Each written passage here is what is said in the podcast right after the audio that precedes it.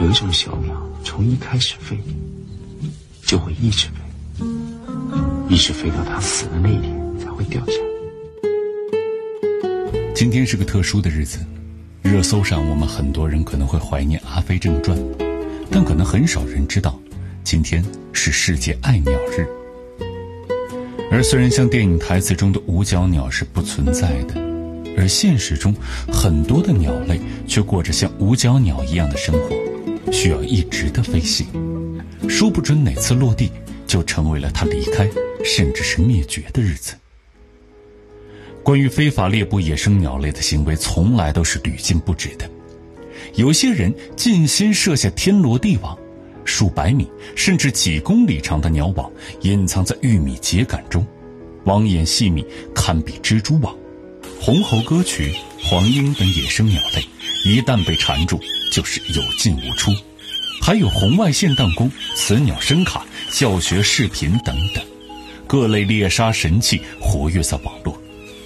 这些捕猎的人中，有的是为了尝鲜，有的是为了玩乐，最可恨的是去贩卖赚钱，谋取暴利。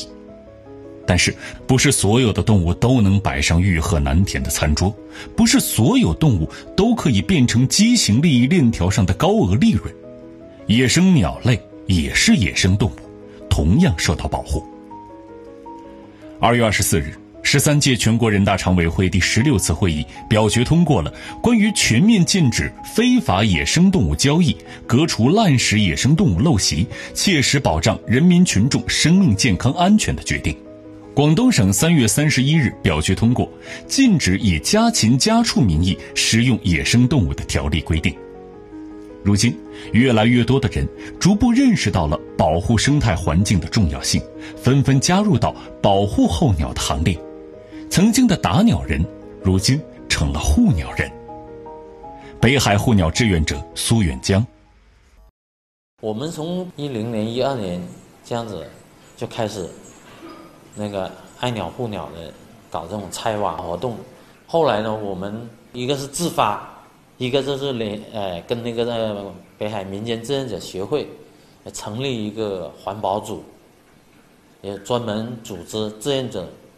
学生啊，或者是市民、一般市民啊，啊，去配合那个森林公安，或者是林业局相关的部门，去把那些网啊，见到的网，市区周围见到的网，基本上都拆，拆了一年、两年、三年，基本上拆了三四年之后，才开始见不到。再来说说我们国家依据《野生动物保护法》划分的一级和二级保护鸟类，不要以为它们离我们很远。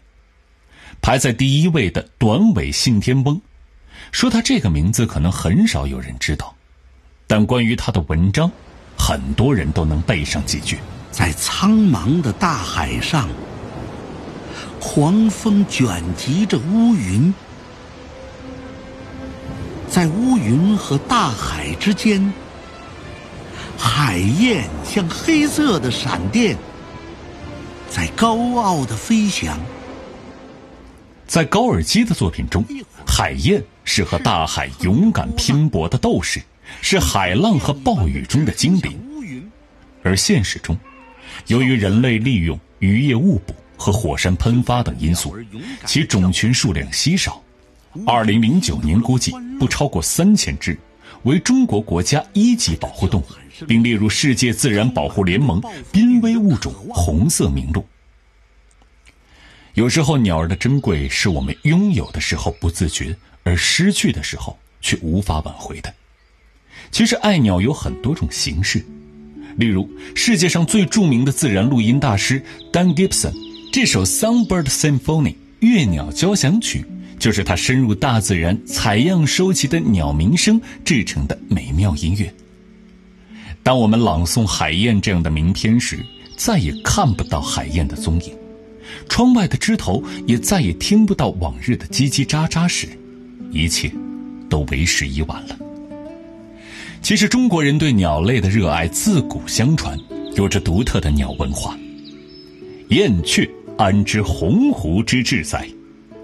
司马迁记录了陈涉起义反对暴秦的故事，鸿鹄也开始象征壮志。杨雄在《太玄经》中写：“孔燕之仪，可法则也。”孔雀在很长一段时间里被认为是祥瑞、尊贵的象征。汉朝流传焦仲卿和刘兰芝的爱情故事，孔雀和鸳鸯鸟便也逐渐成为忠贞的象征。新婚夫妻还要盖鸳鸯被。魏晋南北朝时期的殷云写道：“腰缠十万贯，骑鹤上扬州。”鹤是古人眼中最清贵的鸟。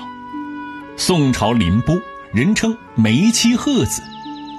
到了明清时期，甚至连一品官员的衣服上也绣着仙鹤，所以又称鹤为一品鸟。在民间，喜鹊是老百姓最喜欢的鸟类之一。牛郎织女鹊桥相会，更是人民群众喜闻乐见的爱情故事。正所谓“鹊噪两耳聋，主人一言好”。喜鹊越是吵闹，新春越是吉祥。民间很多墙画或者瓷器上会有喜鹊站在梅花枝头的图样，便有喜上眉梢的寓意。诗词文化中也离不开鸟。劝君莫打枝头鸟，子在巢中望母归。鸟是孝道的象征，在天愿作比翼鸟，青鸟殷勤为探看。鸟是爱情的使者，千山鸟飞绝，处处闻啼鸟。鸟是四季的精灵，渚清沙白鸟飞回。似曾相识，燕归来。鸟是情感的寄托。落花人独立，微雨燕双飞。人类和鸟类是和谐共生的一体。今天是世界爱鸟日对于你我我们也希望在某一个平静的午后您可以在树荫下驻足花一点时间静静的听听鸟的叫声。